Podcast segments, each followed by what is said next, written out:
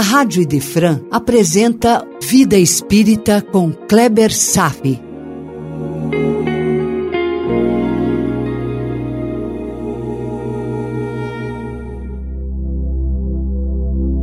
Nosso Lar, capítulo 16, Confidências, parte 1. Jesus disse, abre aspas, o coração de vocês não deve se perturbar. Creiam em Deus e também em mim. Há muitas moradas na casa de meu pai. Se não fosse assim, eu já teria dito. Eu me vou para preparar o lugar, e após ter ido, eu voltarei para convidá-los a ficar comigo, a fim de que lá onde eu estiver, vocês também possam estar. Essas são palavras de Jesus em João, capítulo 14, versos 1 a 3. Nesse capítulo conhecemos mais alguns detalhes da família de André Luiz. Por enquanto, sabemos que a mãe dele vive numa cidade localizada em outra camada vibratória, ou pode chamar de esfera. Uma outra morada na casa do pai. Não sabemos quantas camadas existem ao redor de nosso planeta, se são dezenas ou mesmo centenas. De qualquer forma, as descrições acerca dessas regiões são mais raras. São informações bem restritas e complexas, por possuírem características difíceis para serem traduzidas e entendidas por nós. Isso tudo devido à nossa falta de experiência e, por isso, falta de vocabulário. Tente, meu irmão, descrever uma moderna cidade como Dubai ou Tóquio para um indígena da época do descobrimento do Brasil. Faça um esforço para explicar para ele. Certamente qualquer um teria uma enorme dificuldade linguística para fazer uma tradução que se aproximasse do entendimento desses índios e assim mesmo falharia. Em 1944, já foi difícil descrever o aeróbus. Isso que nosso lar é apenas uma colônia de evolução intermediária, incrustada no umbral. Imagine descrever a realidade que existe a mil quilômetros para cima, ou mais distante ainda. Aliás, só o fato de descrever que existe vida uma sociedade de seres mais evoluídos em regiões tão distantes da crosta já é revolucionário por si mesmo, não é verdade? Jesus disse: Há muitas moradas na casa de meu pai. A mãe de André Luiz mora numa dessas moradas aqui na terra. Então, eu vou aproveitar o ensejo do tema para fazer um estudo sobre as moradas na casa do pai, a partir do Evangelho segundo o Espiritismo capítulo 3. Devemos estar cientes que passamos por uma fase de transição planetária e, portanto, é um tema extremamente importante que todo espírita deve ficar ciente. A casa do Pai é o universo. As diferentes moradas são todos os mundos que circulam no espaço infinito e oferece aos espíritos neles encarnados ou errantes moradas correspondentes ao seu estágio vibratório.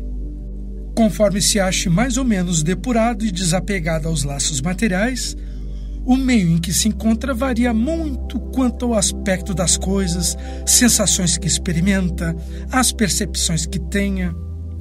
Nós, meu irmão, não somos tão livres quanto imaginamos. Nós estamos presos no círculo magnético do planeta Terra, porque apenas é nesta fase magnética que conseguimos sobreviver. Não temos capacidades de voos maiores e de vislumbrar as verdadeiras belezas do universo. Aqui estamos num presídio.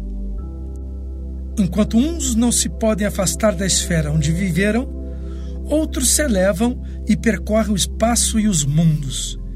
Enquanto alguns espíritos culpados vagam nas trevas, os espíritos felizes desfrutam das resplandecentes claridades e do espetáculo sublime do infinito. Enquanto o mal, atormentado de remorsos e pesares, muitas vezes isolado, sem consolação, separado dos que constituíam objeto de suas afeições, sofre o rigor dos sofrimentos morais. O justo, em convívio com aqueles que ama, desfruta uma felicidade indizível. Também por isso, no plano espiritual, há muitas moradas, embora não circunscritas nem delimitadas em lugares específicos. Há, portanto, diferentes categorias de mundos habitados. Do ensino dado pelos espíritos, resulta que as condições dos mundos são muito diferentes uma das outras, quanto ao grau de adiantamento ou de inferioridade dos seus habitantes.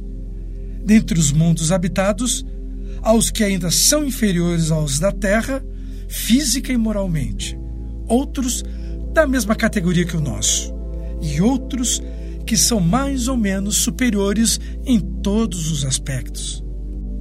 Nos mundos inferiores, a existência é toda material. As paixões reinam soberanas, sendo a vida moral quase nula. À medida que a vida moral se desenvolve, a influência da matéria diminui, de tal maneira que nos mundos mais adiantados, a vida é, por assim dizer, toda espiritual. Nos mundos intermediários, misturam-se o bem e o mal predominando um ou outro, segundo o grau de adiantamento da maioria dos que os habitam. Embora não se possa fazer uma classificação absoluta dos diversos mundos, pode-se, em virtude do estado em que se acham e da destinação que trazem, dividi-los de modo geral como se segue. Vamos lá, meu irmão. 1. Um, mundos primitivos destinados às primeiras encarnações da alma humana. 2. Mundos de provas e expiações, onde o mal predomina. 3. Mundos de regeneração, nos quais as almas que ainda têm o que expiar conquistam novas forças repousando das fadigas da luta. 4. Mundos felizes, onde o bem sobrepuja o mal. 5. Mundos celestes ou divinos, onde vivem os espíritos puros, onde exclusivamente reina o bem. A Terra é da categoria dos mundos de provas e expiações, razão porque aí vive o homem sendo alvo de tantas misérias. Os espíritos que encarnem o mundo não se acham presos a ele para sempre, nem cumprem nele todas as tarefas do progresso que precisam percorrer para atingir a perfeição. Ou seja, meu irmão, não vivemos sempre na Terra. E também não viveremos para sempre na Terra. Ok? Ficou claro? Quando os espíritos alcançam o grau de adiantamento que esse mundo comporta, passam para outro mais adiantado, e assim por diante, até que cheguem ao estado de espíritos puros, são muitos e muitos estágios. E cada espírito se depara com os elementos dos progressos proporcionais ao adiantamento que já conquistou. É sempre uma recompensa ascender a um mundo de ordem mais elevada. Assim, como é um castigo prolongar a sua permanência em um mundo infeliz, ou até mesmo ser transferido para outro mundo ainda mais infeliz do que aquele que vivia sendo impedido de voltar enquanto se obstinar no mal. E sobre a destinação da terra, vejamos as causas das misérias humanas. Muitos se admiram de que na terra haja tanta maldade e tantas paixões grosseiras, tantas misérias e enfermidades de toda a natureza, e daí concluírem que a espécie humana é algo muito triste, esse julgamento provém de um limitado ponto de vista, o que dá uma falsa ideia do conjunto. Nós devemos lembrar que na Terra não está toda a humanidade, meu irmão, mas apenas uma pequena fração dela. A espécie humana abrange todos os seres dotados de razão que povoam inúmeros e inúmeros planetas do universo. Ora, o que é a população da Terra diante da população total desses mundos. É muito menos do que uma aldeia, em comparação com a população de um grande império. A situação material e moral da humanidade terrena, nada tem que espante, desde que se leve em conta o fato da Terra ser um planeta de provas e expiações. Sobre os habitantes de uma grande cidade, fariam muito falsa ideia aqueles que julgassem o seu grau evolutivo apenas pela população de seus bairros mais ínfimos e sórdidos. Num hospital, ninguém fez senão doentes estropiados. Num presídio, estão reunidos todas as torpezas, todos os vícios. Em regiões insalubres, os habitantes, em sua maioria, são pálidos, franzinos e enfermiços. De forma geral, qualifique a Terra como um subúrbio, um hospital, uma penitenciária, um sítio insalubre.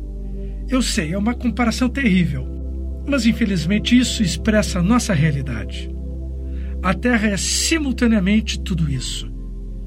Então, poderemos compreender por que as aflições sobrepujam as alegrias.